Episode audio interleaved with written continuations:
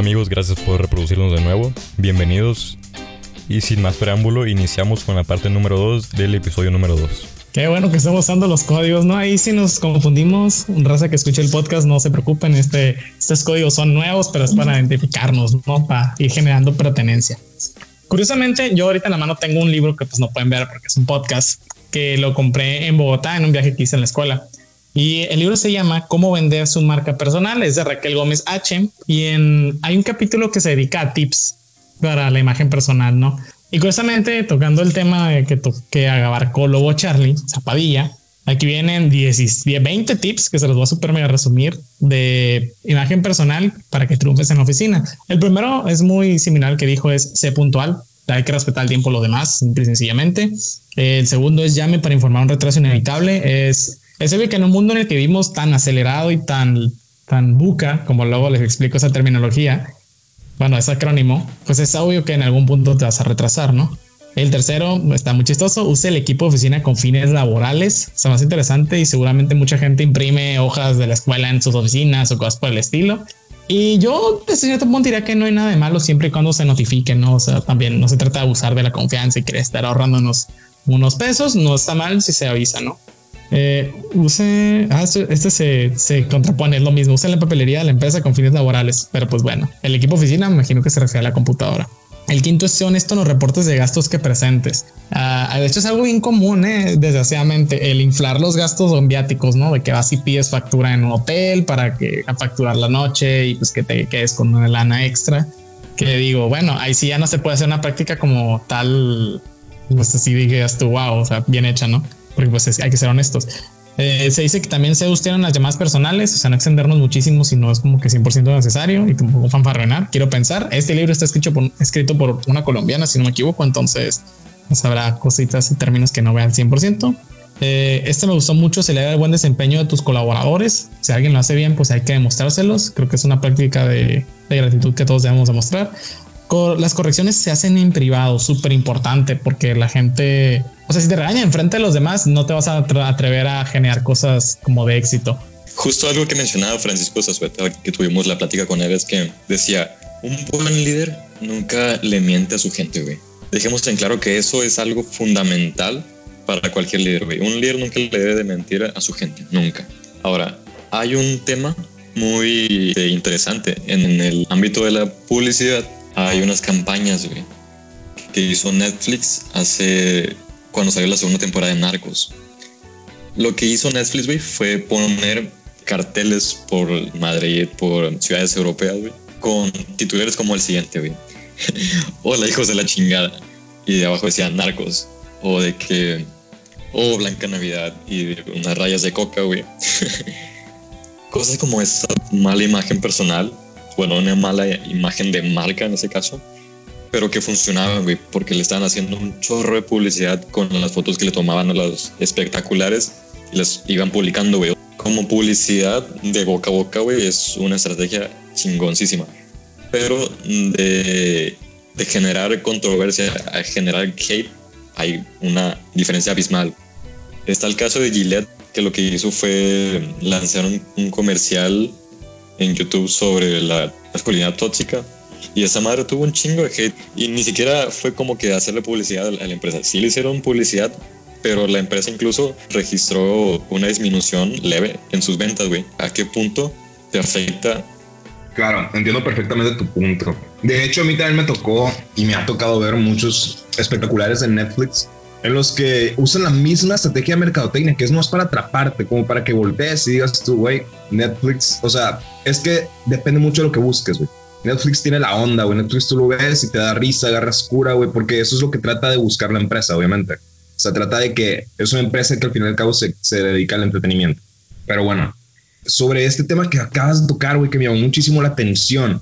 A mí, a mí también me tocó ver el caso de Gillette y el objetivo de Gillette era, si tú te pones a analizar, era completamente políticamente correcto el mensaje que quería dar Gillette hacia sus clientes.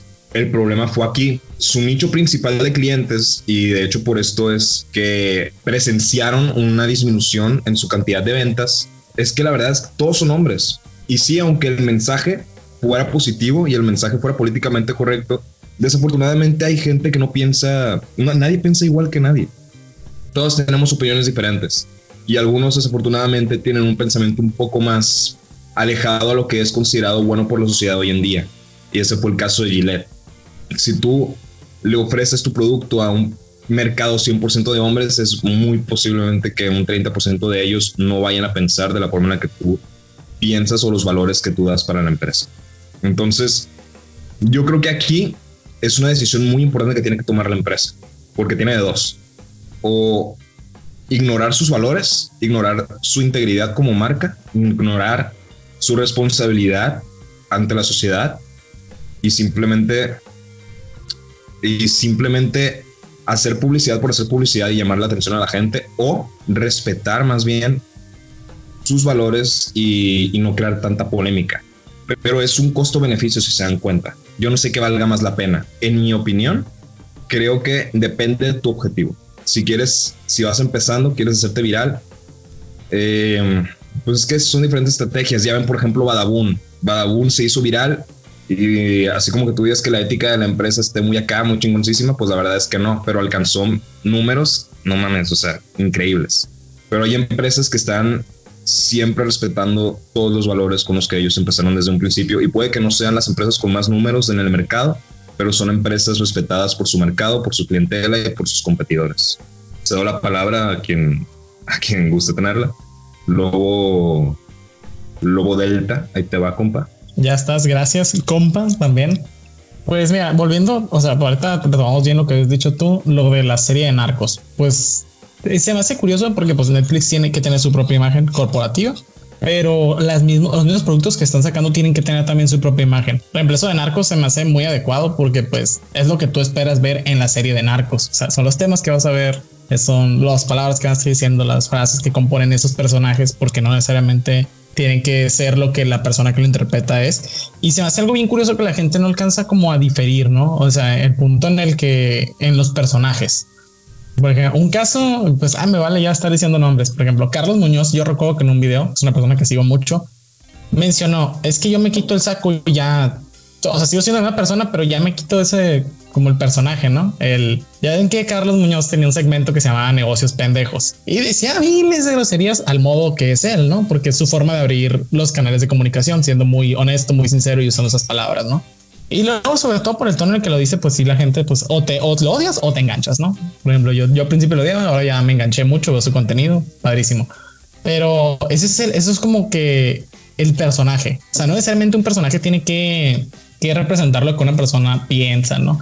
También yo recuerdo el caso que más podemos identificar, yo creo. ¿Se acuerdan de un youtuber que se llamaba El Mexivergas? Se levanta nomás la mano, nomás para ver que si lo recuerdan. Ah, perfecto.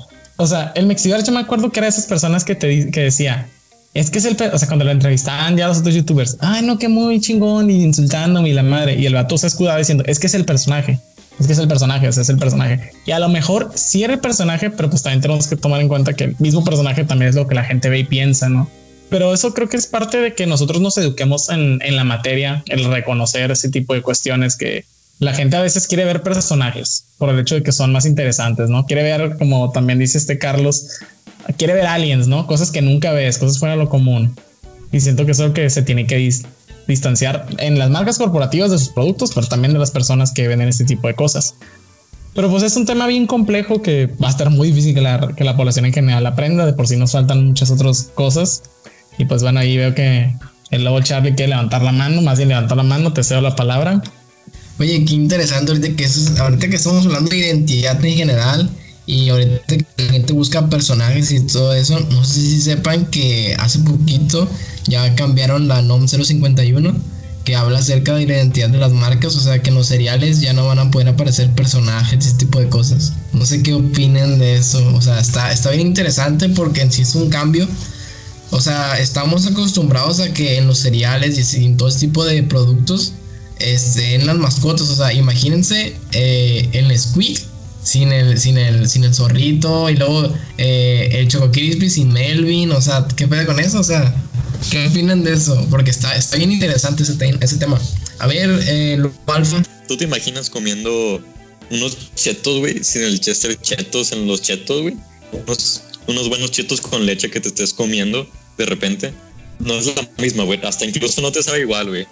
Imagínate comerte unas donitas bimbo, güey, sin osito de bimbo.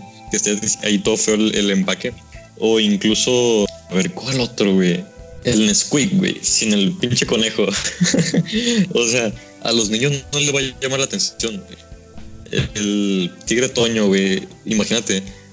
No, yo creo que las marcas, en cuanto a imagen, que proyectan a los niños, porque los niños son su nicho, aunque ahí está también esta otra noción que tenía un vato que los los nichos de las marcas realmente son los padres, pues porque los padres son los que compran, no son los niños. Sin embargo, creo que son los niños los que convencen a los papás de que compren esa madre. O sea, su público son los niños. Y les doy la palabra aquí al lobo, al otro lobo.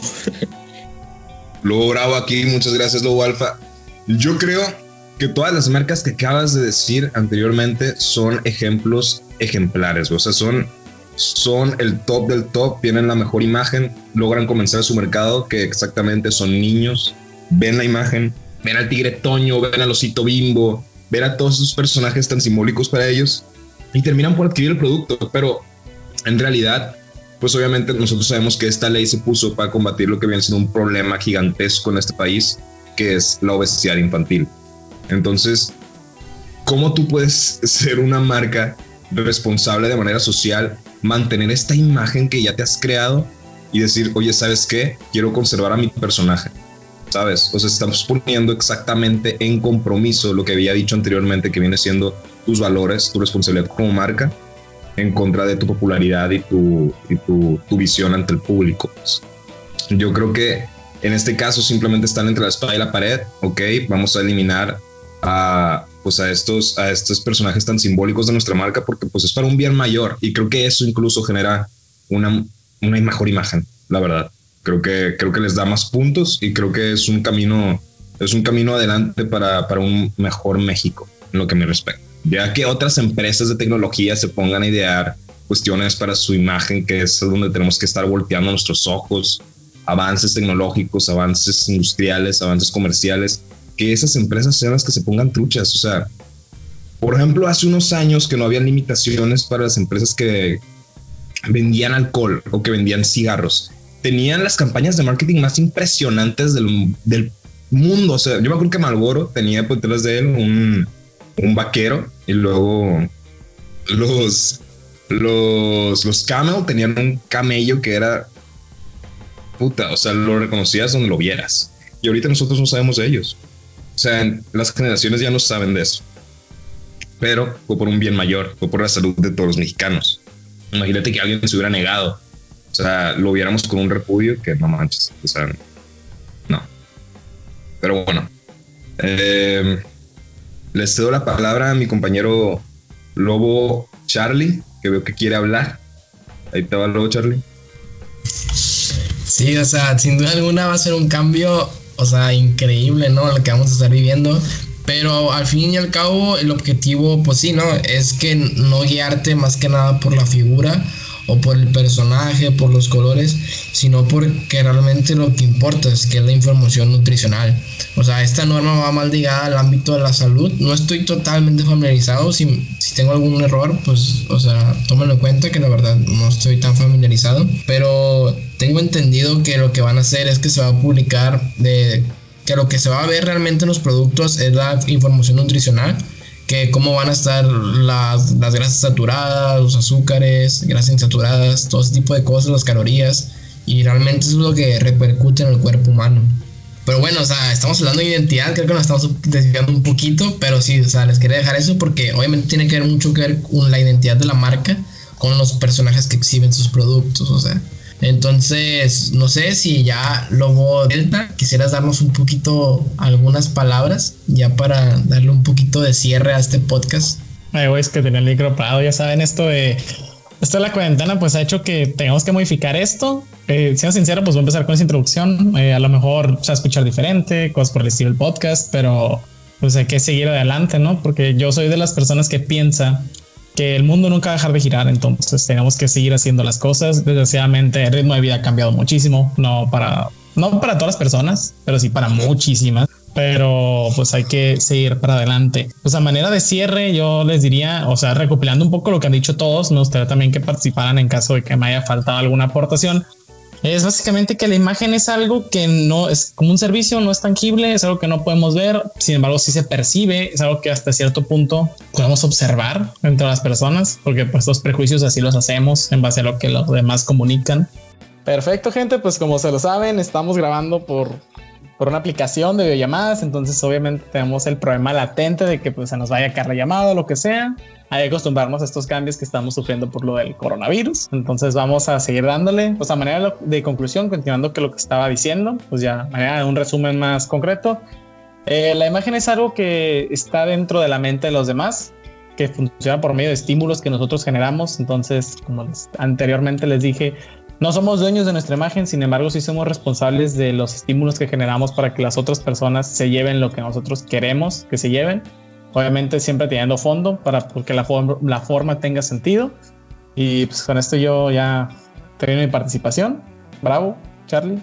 Conclusión también un poquito para más ligado en el lado empresarial. Pues bueno, siempre mantengan una buena imagen ya saben que lo primero que ve la gente es cómo estás, o sea, cómo te ves, cuál es tu felicidad y cuál es tu vestimenta, o sea, cómo, cuáles son las emociones que expresas. Si te ves como alguien calmado, alguien feliz, alguien alegre, eh, alguien que es triste, o sea, y también la vestimenta. Cuiden mucho, por favor, eh, sean, mantengan mucha higiene, la limpieza, eso te hace ver como una persona ordenada. Y si te ves bien y, o sea, estás bien de salud, probablemente vayas a hacer un buen trabajo. Por favor, usen desodorante, o sea, ayuda mucho, o sea, no pasa nada. Cuídense y manténganse limpios y con mucho orden. Gente, aquí bravo, yo creo que les tengo que aportar a este episodio es una idea muy importante. Si tú quieres ser un líder, si tú eres un líder en una empresa, en un equipo, en tu aula, en tu casa, donde sea, tienes que tener consciente dos cosas. Existe la imagen que tienes de manera interna y la imagen que tienes de manera externa. Tienes que tener una relación excelente con todo tu equipo de trabajo y tratar de tener una relación personal con todos muy correcta, muy sana, muy saludable, con la que puedas tener una comunicación excelente, porque eso te va a generar la imagen de que, ok, nuestro líder se preocupa por nosotros y vas a ver que todos los resultados que, vas a tener dentro de esa empresa van a ser altamente efectivos. Ahora, esta imagen tiene que también estar perfectamente sincronizada con la imagen que vas a tener por fuera de tu compañía. Tienes que ser una imagen eh, respetable por parte de tus clientes, de tus competidores y de cualquier prospecto que te vea. Ellos tienen que asegurarse de que sienten esa confianza, de que sienten esa seguridad de acercarte a ti, porque sabes que ese güey, ese líder, tiene un propósito, va por él y va por mi bien, porque me ofrece algo de valor.